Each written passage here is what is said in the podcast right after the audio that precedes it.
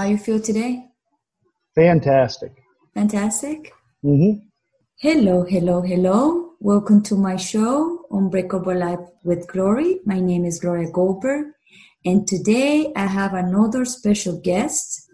If you like golf, here it is. PGA member since 1993, experience as a high energy and award winner player coach, an advisor, owner of a Golf Solution Academy located at Grand Palm Resort in Pembroke Pines, Florida, in Balmoral Woods Crete.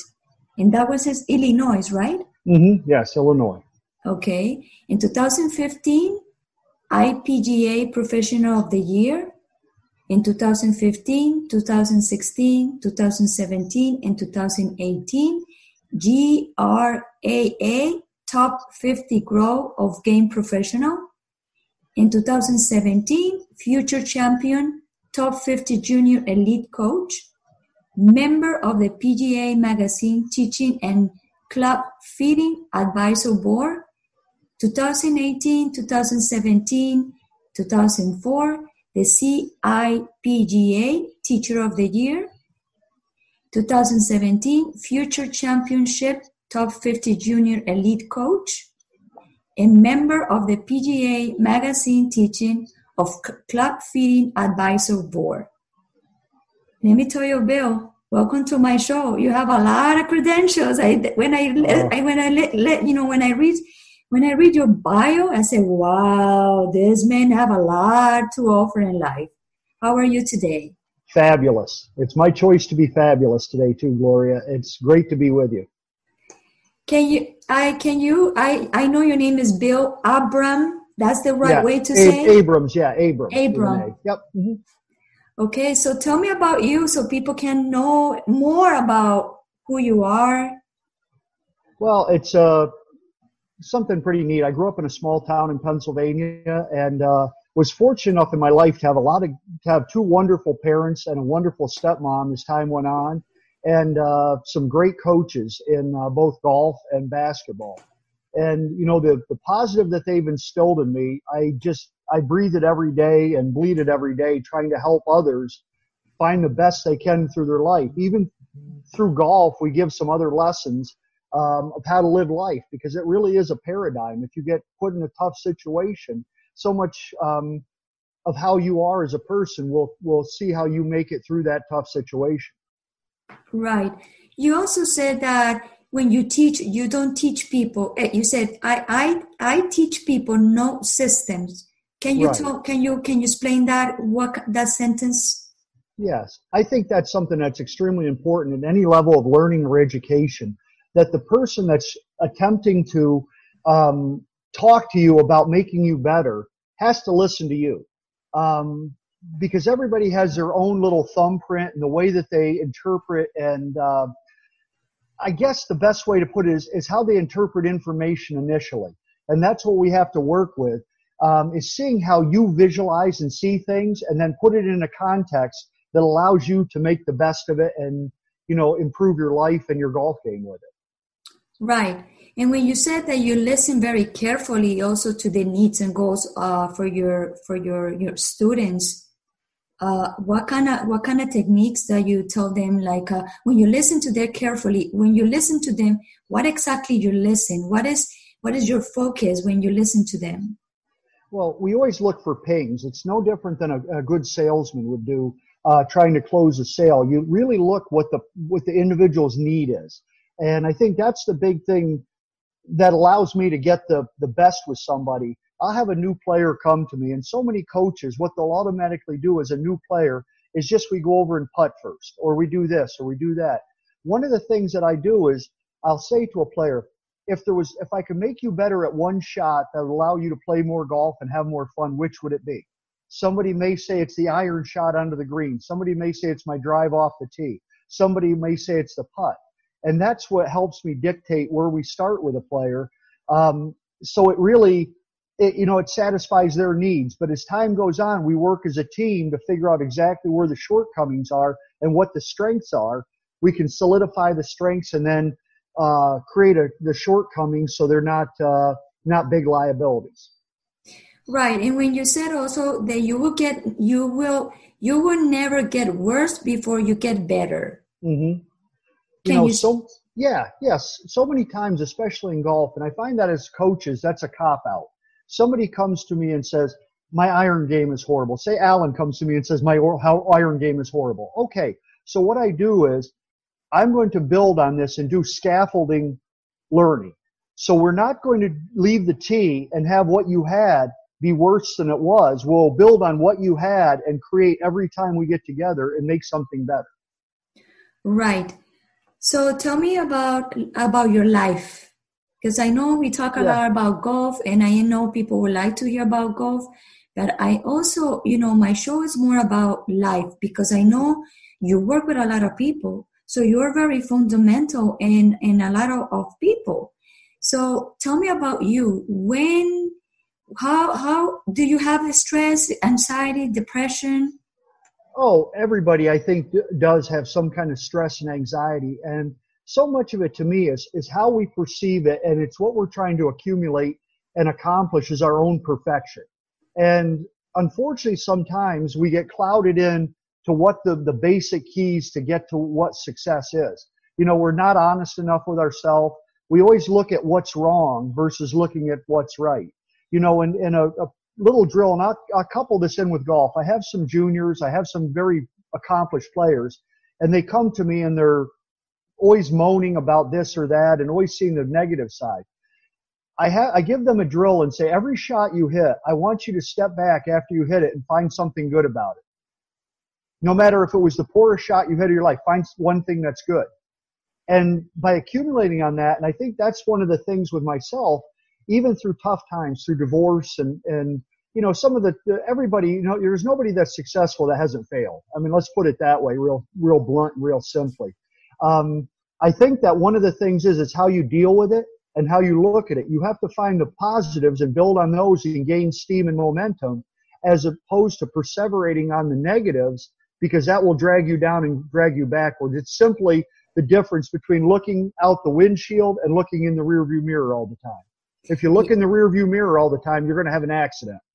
That's true. You always, but also the, the negative stuff is, is fundamental for you to grow, mm-hmm. regardless. Right. Right. Now you mentioned that you got divorced. How long you yeah. got divorced? Uh, it's about four years now. Four years now, mm-hmm. and mm-hmm. not going too personal. What happened? It's just you grow apart.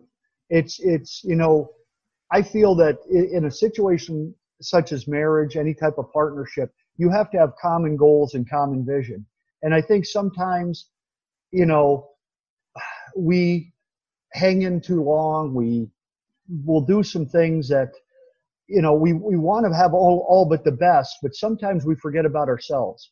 And, you know, I think one of the things that I, I feel that I've learned uh, through everything is that number one, you have to eliminate toxic people. Number two, you have to be very mindful of yourself. And unfortunately, some of us are more mindful of others than we are of ourselves. And we have to take a moment every now and then and, and really evaluate and let us know what's important to us. Because really, that's where your happiness lies. Right.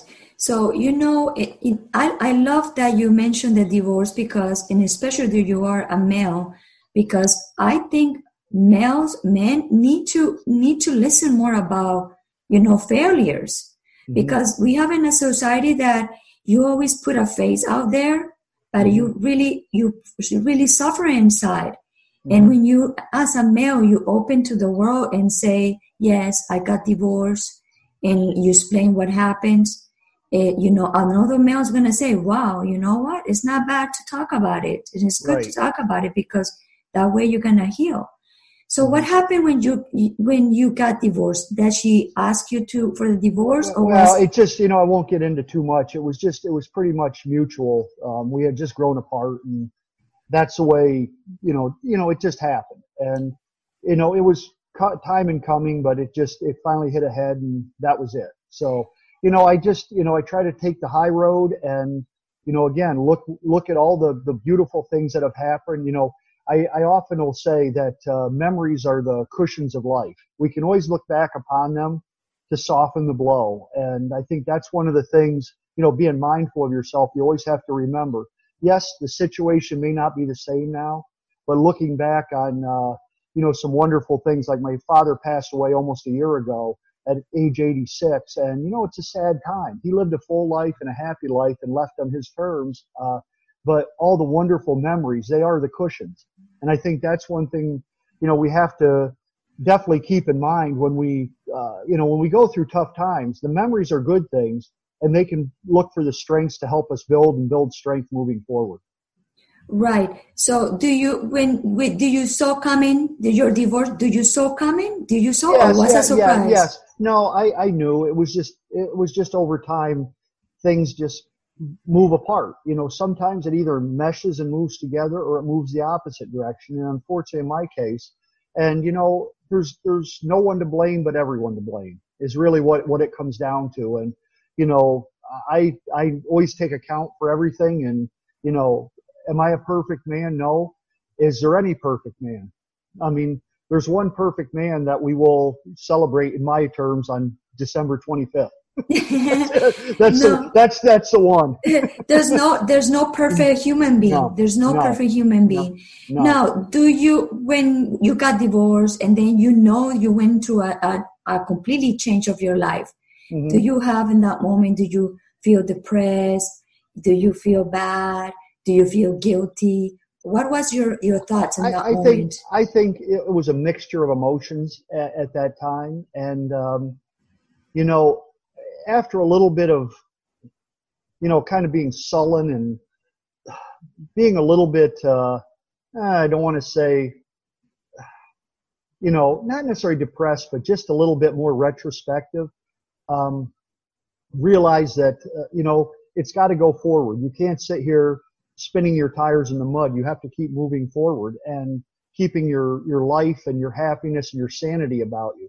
And I think you know that stress, as you were talking about the perfection, I think that's one of the things that we kill ourselves. We're trying to live a perfect life, and that that just is, you know, it's it's inevitably impossible to do that.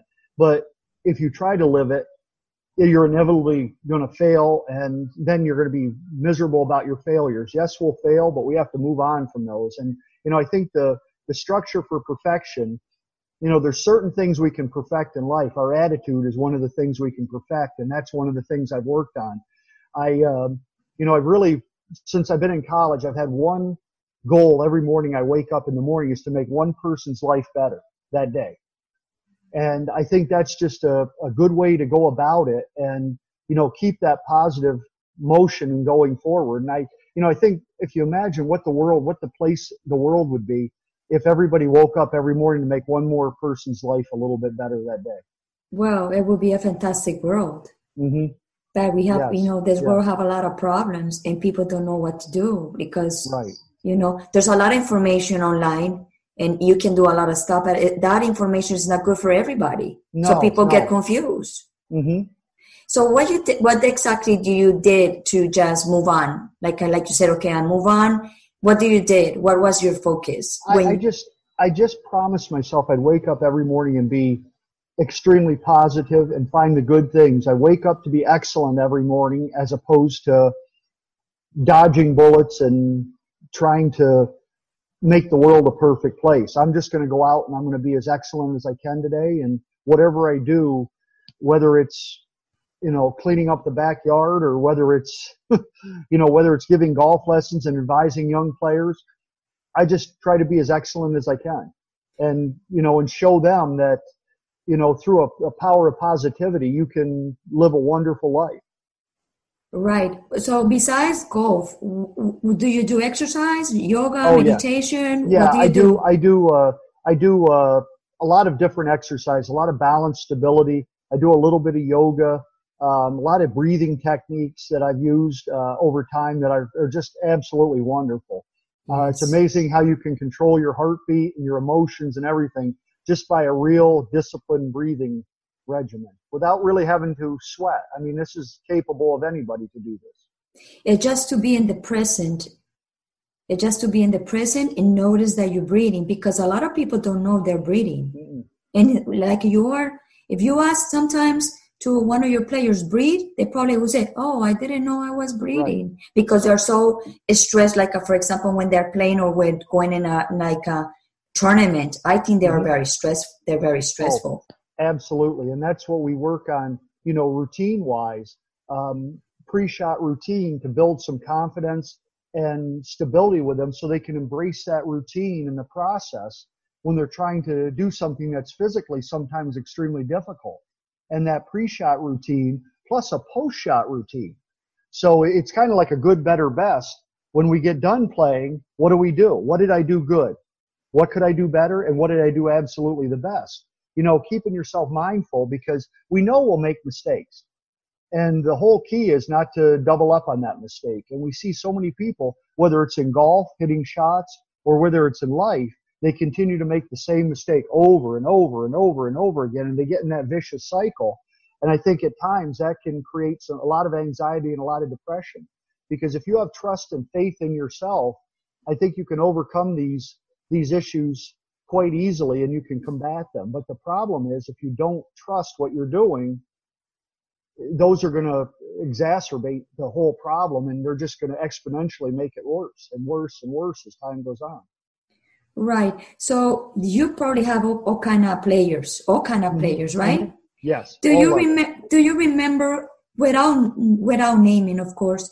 Do you remember like one specific that you saw him like a very stressed and he cannot even uh, play in? You probably got him to play that day in.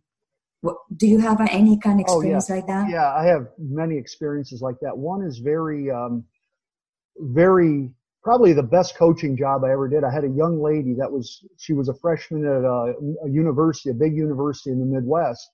And she came back after her freshman year and had tried to change her swing at school and was working on some uh, technology to try to increase the speed. And she's a very diminutive lady. And, uh, to get her back to the point when she came back to me in May to when she went back to school in August, um, was just a transformation because the first thing I had to do, she was hitting shots horribly.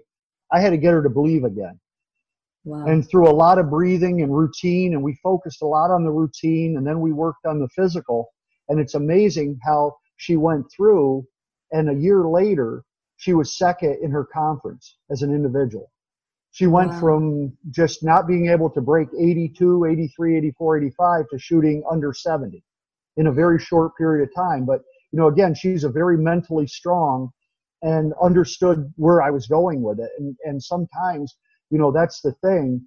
I'll have more trust in a student and a player than they have in themselves. And that's what we have to exude to them is those trusting situations. And we've worked and worked and worked on the range and drilled and, and you know this physically down. Now the whole key is right between here. Yes. Keeping this quiet in here and allowing yourself to play. Yeah, because golf, people, people, they said, oh, golf behind a little ball, you know, that's what mm-hmm. the kind of, but you, you need a lot, a lot of like a focus, attention, mm-hmm. Mm-hmm. and confidence in yourself right. for you to be able to play. Right, right. A, a swing, yeah, a swing, a little, an average swing takes between nine tenths and a 2nd So it mm-hmm. doesn't take very long. And you think about it, if you if you swing at it, say uh, the average player shoots 95, they're going to swing at it probably about 60 times. Mm. So that's a minute's worth of play. Think about that. I mean, a minute's worth of actually swinging the club, and then another another 36 minutes of putting. That's yeah. a, that's not a lot of time that you're yeah. actually doing it. It's the in between time that really creates the the downtime. It's you know the old adage that people would always tell me the idle mind is the devil's playhouse. And that's what we have to do is keep that, that idle mind, you know, keep it quiet and keep it focused on the positive versus worrying about what happened wrong on the second hole. You know, we're looking forward to the next shot on the third hole. Right, because I remember when I was uh, taking classes with you, mm-hmm. it's very hard. It's very hard because when you have the monkey mind, yeah. And you need to focus in, in the ball. Mm-hmm. It's super hard. And if, right. imagine how many people have a lot of problems out there mm-hmm. and they don't come and say anything to you, but they having right. problems. And then mm-hmm. they, you, they come and play with you and probably you right away see that the person's having problems but the person's not going to tell you anything right and you right, see that having is having trouble concentrating right absolutely so And when you you know, s- when go you ahead, see that yeah go ahead go ahead go, no go ahead no when you see that do you ask them is something is is everything okay Yeah, I will. And I, I said, you know, is that bothering you? I said, what shot, you know, and I, I, I continually ask, what shot gives you the most anxiety? And they'll say, well, hitting it over the water on the 13th hole. I said, why? And then it's like, ah. and then they'll come out and say, because this, this, and this. I said, okay, let's address that. And then it's a, it's a very easy therapy session, really, because you just have to ask the questions and then they, they basically provide you the answer. It's, you know, and that's the thing that we have inside ourselves. The answer is inside here. We just have to allow ourselves to let it out is really a pretty simple way to talk about it. so imagine the difficult of the game just Mm-hmm. to, just to play the game just to throw you know to to to hit the ball and when they are in competition with other other players is more Mm-hmm. so Yes. so when you are when you have this tournament with your students do you go with them like uh, along with them and you coach them to you know with positive affirmations Well, actually, I don't go to the events. I really, it's my policy to stay away because I don't Oh. want to become, I don't want to become a helicopter. okay And that's one of the things that I've found over time with a lot of students. The coach is always there. They're always there. they're i mean, you're spending, I really try to spend as little time as possible, but the time we spend is extremely high quality. Being that when they go away to a tournament and I'm always there, then all of a sudden I'm not there. That creates an anxiety. I want them to be able to self coach themselves as well. And I think that's part of the, the, the creating a much more healthy person. Yeah, you it, more, it makes more sense. Mm-hmm. It makes Mhm. more sense Right. because I pro- they probably feel nervous, and if you are like that, like like a babysitting them, they're always Right. gonna relate on you. They're always gonna look at you Right. like, oh my God, can you help me? What I'm gonna do here? Right. And I, you know, and we, we look at little things, little keys or little, or little shows. If they see a shot going a certain direction or at a certain height, okay, this is the, this is the beginning of you making this error. So when you begin to see this, now you know what to, instead of worrying about what's going wrong, you know what the correction is and the remedy. And that's one of the things that I always focus on. I'll have a student say to me, they'll hit a bad shot. What was wrong with that? I said, no, let's go the other side what was right and what do we have to do to hit a good shot many times it's get to the follow through position so and they stopped short of the follow through position so okay the ball went low and it went to the right no no let's work on getting to that follow through position then the next one goes perfect and i see that's how fast it's there we just have to let it out is really what it comes down to Yeah. Now, what do you see more stress in, in females or males? Because you work with both. Yeah, I, you know what? I think it's it's pretty equal to be quite honest with you. You know, in little different ways, and um, you know, I think I see a little bit more. You know, and it's hard to you know, and I hate one of the things again, as I say, I coach individuals. I don't coach systems or uh, you know a group thought. Um, I think it a lot depends on the person and their their personality type, whether they're a driver, whether they're high security, whether they're an extrovert, whether they're um, you know whether they're a uh, very patient, high on pace patients. Um, I think a lot of that has to deal with how they react to situations totally, and then you know the emotions come out from there. And I think that that personality type and the way you initially in, interpret your information are very key and crucial to us being able to build that healthy, positive um, framework for a player. Because if I'm if I'm a person that's kinesthetic, where I'm very very reliant on on my feel and and how things feel, and I say to a player, "Well, you got to see that ball fly over the tree." They can't interpret it that way right off the bat. Maybe I say to them, "Okay, you have to feel your arms feel very relaxed and, and light in this shot." they can interpret that and it's going to get the same end, but it was just a different way of mentioning it to them. And I think that's the biggest key that we have to find individuals. And that's the one thing I think, as you said, with the internet, uh, we run into the same thing with golf instruction. There's so much of it out there, but there's not a lot of it that's applicable to people because it's not taking the personal situation into effect and, and into account. And that's what we have to do. The way you perceive it and the way you understand it and interpret it, then we can take it and build it into success. Yeah. It's, it's like a, it's an art and mm-hmm. everybody do this different way and act right. a different way. Right, right, absolutely. They everybody does to a to a degree, and and you know the way you see things and interpret things. You know, I may look at a piece of art and you see it a certain way, and I look at it and see a, a totally different thing. That's the way we have to look at ourselves as well, and we, you know, I just think we've become too homogenous as a society. Everybody has to do this, this, and this, and forgot that liberty and freedom that makes us wonderful people because if everybody was the same, it would be extremely boring. But if everybody, you know, everybody's a little different, I think that's what creates, that's creativity. That's where we can get productivity because, you know, people will come to a, a, a talk or a, or a situation, even a golf lesson with a different point of view. And we have to, you know, discuss those and find, you know, where we can make you the best you can be. Right. So let me ask you another question. Do you have any of your students comes to you and say, I'm depressed, I have anxiety? Oh yes, I've had I've had some that are extremely anxious. And you know, we work on that mentally and there's also some other uh, performance coaches that I'll have players talk to, especially the college players, because they'll have somebody available to them there. Um, and I think really the big key is that everybody's on the same page and we're looking forward to alleviating that anxiety and building the trust back up. Yeah, that's very important. Mm-hmm, mm-hmm. Now, can you tell us a moment of failure besides your divorce? Um, I've had, you know, as I said, anybody that's successful, you've had many, many, many. And, uh, you know, the first uh, club professional position I was at in Illinois, I uh, wouldn't necessarily mark it a failure, but could I have done better? Absolutely. Could they have done better? Absolutely. And I think it could have been a, a, a better turnout, but you know, finances and, and again, it's just like a divorce. The money is the problem. When they're, you know, uh, you know, I could have found a better way to have them pay me better and get the payments on time.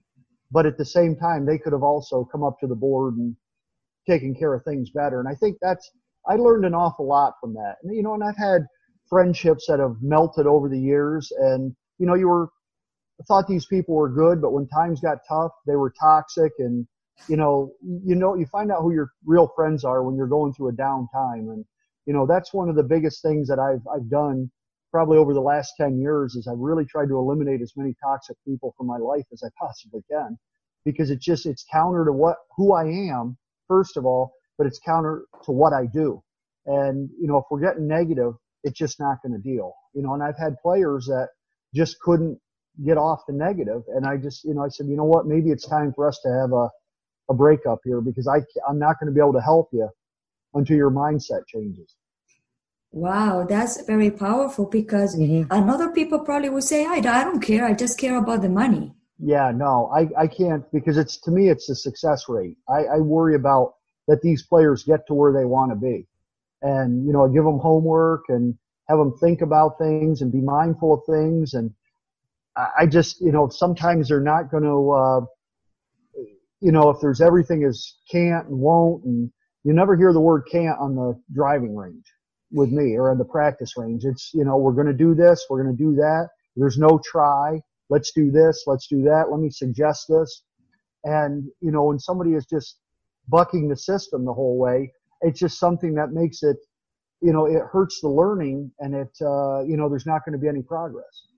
Right.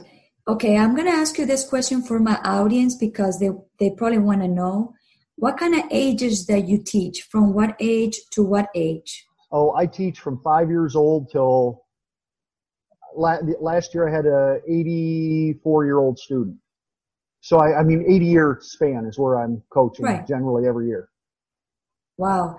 And, and, and you see differences eh, a lot between young and adults and, and about uh, anxiety or is the same, like a same type of anxiety? I think with the, the littler ones, generally the anxiety is gone. And that's one of the reasons that we like to teach them the way we do is more game based coaching. You know, we coach lightly, show them a few little fundamentals and then have them play games to get better, the gamification. Um, the older players sometimes um, will come to you and, well, I can't get any better. I'm not going to get better. And, you know, I have tons of examples of players that, you know, at 80 years old come to me and get their game back and are having fun and enjoying it. So there's really, uh, you know, I don't say, you know, anxiety as, as time goes on in both ends of it, the, the senior player and the junior player, the early junior player to develop one. No, in the middle is where we see the most anxiety. For real. Mm-hmm. mm-hmm. Yes. And I think some of that is because the maturation of the juniors, you know, you get to be a teenager. Uh, the world now is not like when I grew up and when you grew up, Gloria. It's totally, yeah. it's, it's in your face 24 seven. Yeah. You know, uh, job, jobs are not the same as they were 25 to 30 years ago. Um, you know, relationships are different. And I think there's, there, there's more opportunity for some anxiety and stress and even some depression in that middle group but I think if we get back to our basic fundamentals of, you know, waking up in the morning and selecting to, to be happy and be positive about things, no matter how negative somebody is with you, you're going to always win and be on top. But you know also that also uh, have to come with the families too, where oh, they come from. And, mm-hmm. and, and unfortunately right now, a lot of families are broke. Right. And, right. and, and, and the father and the mother don't care because they're so busy with their problems and they are forgetting that they're raising the, the future generation. Mm-hmm. So that generation is already bad. Right, like right. They a, have a bad attitude, right. Bad attitude, and they don't care. And you know, and you and me, we know that we have kids. If you don't give them a structure in life, if you don't tell them what is good, what is bad, and also right. you give him the lessons of what mm-hmm. you have to be in life, right. if, if the kid don't have that, they don't know. They don't right. know better, and they act what the whatever way because they don't have that structure. Right, right, and it, and that's something that's that's very very key. And you know, you say structure.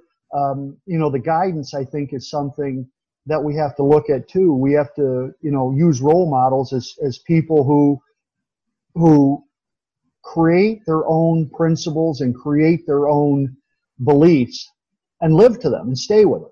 They don't fluctuate and jump from side to side of the fence and they don't be like a flag and flying in the wind. They're, you know, they're steadfast with their, the things that they do and their beliefs and, and are very true to themselves. So because when you when you work with a lot of kind of different ages, so you see different generations. Mm-hmm. Yeah. Okay, so so you said that generation like between five, six, seven, eight, ten. You said mm-hmm. that that generation is a little bit more calmer than the yeah. one, yeah, the juniors. I, I think I think so to a degree. You know, when I say calmer, there there's less opportunity for anxiety, and you know, I think by by showing them success at the beginning creates a lot of uh, you know a lot of good in the world. As we move on into the Middle Ages, you know, at times we'll see players, you know, they maybe have played with other players. They may not be the best player in their group, but they played with some players that are fabulous. So what they do is they pick themselves and think, oh, I'm not that good because this one plays so good, not realizing that there's different levels that they get better at. Right, and then everybody is is different in learning right. different way in right. different time. Right, absolutely. For some people, it's more easier. For some people, mm-hmm. it takes time, but they can get better like them. Right. We saw a big thing when Tiger Woods hit it in the late 90s. Um, a lot of people took up golf. He made it look so stinking easy. People took it up and then quit because they found out it wasn't that easy. You know, they wouldn't take lessons. They just say, "Oh, he look at him hit it. It's got to be that easy," because he made it look extremely easy. And then there was a big exodus because a lot of people played for two or three years and realized this is a lot harder than I thought it was. Yeah. And you know, but when we look at you know even living life, it's hard. It's not an easy. it's not an easy proposition. If you think it is, you have mm-hmm. to wake up every morning with a good attitude, preparing to work hard. And if you don't, it's going to run you over. But the key to for you to start the day uh, happy or with, with positive view, mm-hmm. that is preventing you because you're always going to have negative stuff in life. Oh, always going to have always going to have things happen. Mm-hmm. And and if you start with a positive moment in the morning, and if you have something at 2 p.m., 3 p.m., something happen, at least you you probably get in a different way. But if you're moody since in the morning, you wake up and something happened at three o'clock, you're gonna freak out. Right. You're gonna say, Why? Why my life is like this? Why am why am what's going on? Since absolutely. I wake up I feel like like miserable. Yeah, absolutely. And, and it it changes your perception of, of the, the situation, but it does it also clouds your mind and doesn't let, allow you to deal with that when you do find a, a trying situation. You know, it would be the thing a player comes on the first tee and they say, Oh, I, I don't have it today. I'm not going to play well today. They maybe play the first couple holes good, then they hit it under a tree on the third hole because of that negative attitude. They can't escape it. Nor on a normal day, they just may, if they're thinking right and have a quiet mind, they just play out of the trouble and, and right on like nothing happened. But, you know, again, you, your perception is what really creates the problem. Yeah. If you can look at, you can walk over and look at a ball under a tree that has no grass around and say, "Oh my, I got a good break here, and I can hit this one good." Or, "Oh, look where I hit it!" Ah, and yeah. you know that's the that's the difference between the two. So you made you when you saw this kind of negative thoughts about your players, your students, you right away cut them and say, "Hey, this is not mm-hmm. the way." You you you like help them to turn around that kind of negative Oh, absolutely. You, one of the things that I'll do is um, I'll take them and you'll see something, they'll say something that isn't positive. I say, well, let's let's phrase that a little differently, and not you know not really criticizing, but saying, you know what, maybe let me suggest we talk about it this way versus looking at it from that angle. And that I, I find really fosters a much more positive, you know, impact. I, you know, I go on with that drill we talked about, especially with my elite juniors. I'll know some of them are having some anxiety, so we'll have a group team practice, and I'll have them go out and hit five shots, and out loud tell me what they liked about each one after it's over. Then we'll do five more balls with five different clubs. Tell me two things you liked about that shot. Then three things we liked about that shot. So pretty much now they've made 15 positive comments on five golf balls. Right. And they get done with the practice session and then they're like, oh my goodness, this is this is tremendous. Yeah. It's, it's, it's incredible how you can change your mind just in a minute, just with positive uh, intentions and positive thoughts. Absolutely. You know, we, we can talk, as I say to my players, we talk ourselves into hitting bad shots. Why don't we talk ourselves into hitting good ones? Yeah, that's true. I see that you have like a A certifications, BodiTrak pressure tracking. What is that? What that is, it's a pressure mat where we stand up on it and it shows where your, your feet are and where the weight and your center of pressure is, your center of gravity during the golf swing. And that's something that's, that's very important because not only do we have to have balance of body, but balance of mind. And I find a lot of times when the player doesn't have balance in mind, that balance in body gets fouled up as well. Right. And then the blast motion. Yes, what that does, it's a it's a sensor that goes on the end of the club, and by Bluetooth, it gives me feedback on the on the iPad or the iPhone and tells me the pace of the player's swing, how many how much time it takes to swing back, and how much time it takes to swing through. With this, we're able to measure feel. So when a player says, okay, that feels slow to me, you can show them, yes, it is, and it's not within the prescribed timing. Wow. Okay, now Foresight, Foresight launch monitor. Yeah, Foresight, Foresight launch monitor. Okay. What what that is? It's a camera-based um, device that you hit a golf ball. It takes 5,000 frames of, of picture prior to the impact of the ball and 5,000 frames after. It tells exactly where the club head is working, how the golf ball is launching speed-wise, spin-wise, and curve-wise, and it can give us a lot of uh, lot of feedback with a player. And you know that's something when you talk about confidence, we'll plug that in and use it. When a player says, "Oh, I'm hitting the ball, I'm I'm hitting it and pulling it horribly to the left," no, you're aiming to the left and hitting straight shots. No, I'm not. Okay, let's set this up. Let's set you on a on a on a line and see where you're going. Oh yeah, the ball's going left. So there's something that you know that in itself can create some anxiety, and we can eliminate it by showing them the data. That's awesome. Okay, what about the Eyeline Golf Putting Coach? Yeah, the Eyeline Golf is a wonderful company, and we use that for putting. Um, we've got mirrors, we've got ball uh, a ball of steel, which is five times the weight of a golf ball, and we have a, a coaching system that we use with drills to help the players build confidence. A lot of my uh, competitive players, the ones that play in college and high-end junior events, have a little the little mirror and warm up with that. They hit maybe 24 six foot putts before they play to make sure that their their body is lined up correctly and the ball is starting off on the line that they'd like it to. Wow. Okay, now Ping Ping is like a, a brand from yes, golf, right? the equipment company. Yes, that's the one that I represent them. I'm one of their ambassadors. So you say there's you're certified club fitting ambassador. Yes, yes. I um, I club fit for them, and I actually uh, do conferences across the country educating other professionals on uh, the best practices of club fitting and how to how to uh, how to perform a, a, very efficient and effective club fitting. Wow, that's awesome. Now you have U.S. Kids Golf Top 50 Master Teacher. Mm-hmm. Yes, I've been very fortunate to be uh, recognized by U.S. Kids Golf um, for four years and became a master teacher. And just this past fall in Illinois, I opened up one of the first U.S. kids academies in the country that are aimed at um, at players from ages four till about 12 or 13. And then we're gonna we're actually adding on this summer uh, uh, a later age division to it as well, and it, uh, it incorporates a lot of principles, but it, it really the whole and and, and idea is to give them enough so they love it enough so they can't get enough. Wow. is really the bottom line. You you engage the children, you educate them, and then they entertain themselves with it. Well, that's awesome. Also, U.S. Kid Level Two certi- certified coach. Yes, that's part of with the with the academy. There's only a there's not very many of us that are on level two right now with U.S. Kids. Uh, I was one of the first uh, ten people nationwide that were certified in that. And the one I love is the Positive Coaching Alliance. Double, yes. Go, double Goal Coach.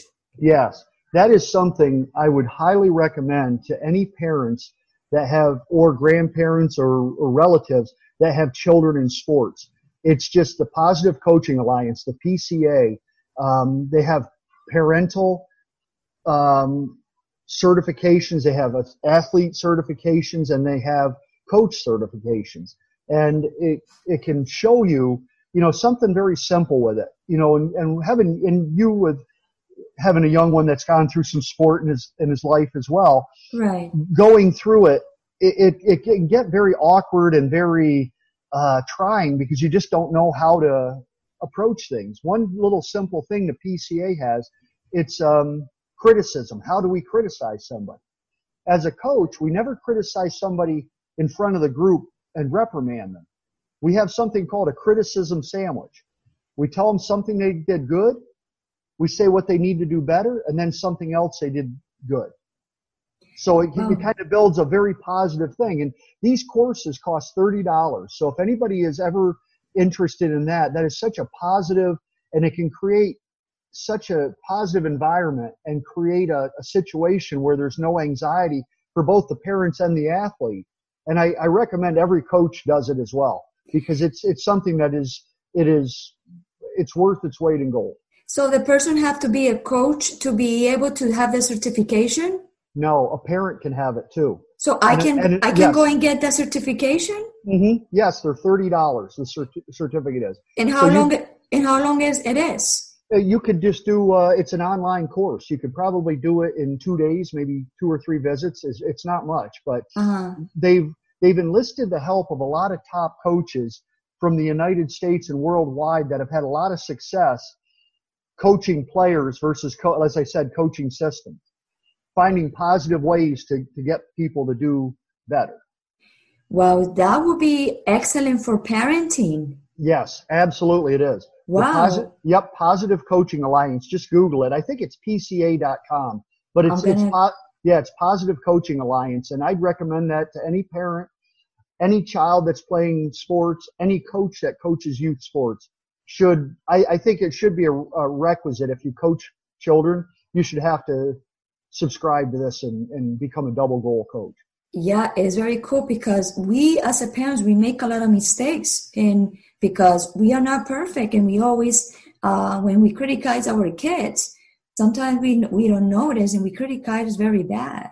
Mm-hmm. Yes, a- absolutely, and we're we're meaning the best, but sometimes it doesn't come out the right way. Yeah. And that's one of the things that they do with this is they give us give we coaches forms that we can hand out our parents so it, it creates the roles what the student athlete is supposed to do what the parent is supposed to do and what the coach's job is and i think when you define things and clarify them that makes things a lot easier to accomplish Yeah, wow, that's a great information. I, when I read all those certifications, I said, no, I have to ask Bill about this because it's important for people to know. hmm absolutely Okay, Bill. So how what do you how do you see your life in five years? Um, I see nothing but growth. I see wonderful things. Um, you know, growing my junior programs, growing my programs here in Florida, growing them in Illinois, um, and just spreading the word and and gospel of golf and you know love of the game and love of life. Okay, I'm gonna ask you three last questions. Mm-hmm. The first one is, can you describe yourself with one word or sentence? Dynamic. Wow, I like that one. I like that one. do you are unbreakable? Yes, I am. I think so. Even though you have low moments, you just realize you put your knee on the ground and get right back up, and nothing's going to beat me down. Do you have an unbreakable life? Yes, I do. Yes, I, yes, I do. And it's by choice.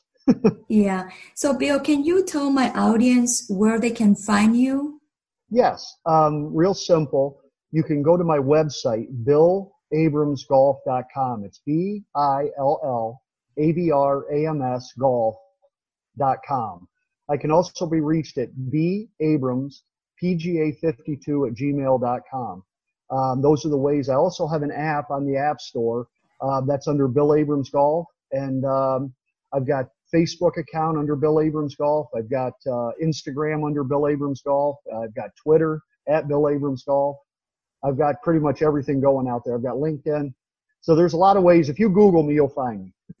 You know, and also uh, I will post everything in the episode so they can find you much better. Oh, I appreciate that very much, Gloria. Thanks so much. Uh, can you can you leave us with a, a nice uh, sentence about life? Yes. Um, wake up every morning seizing life. Don't let it live you, you live it. Realize, realize one thing. We die once. We live every day. That's awesome. Thank you so much. Okay, we're gonna wrap it up. Thank Okay. you, uh, um, thank you, Bill, to be here. I appreciate the opportunity. Thanks, Gloria. I really am I'm honored to have you in my show. I didn't know you was gonna be like a too open to be in this show because you know we talk a lot a lot about stuff.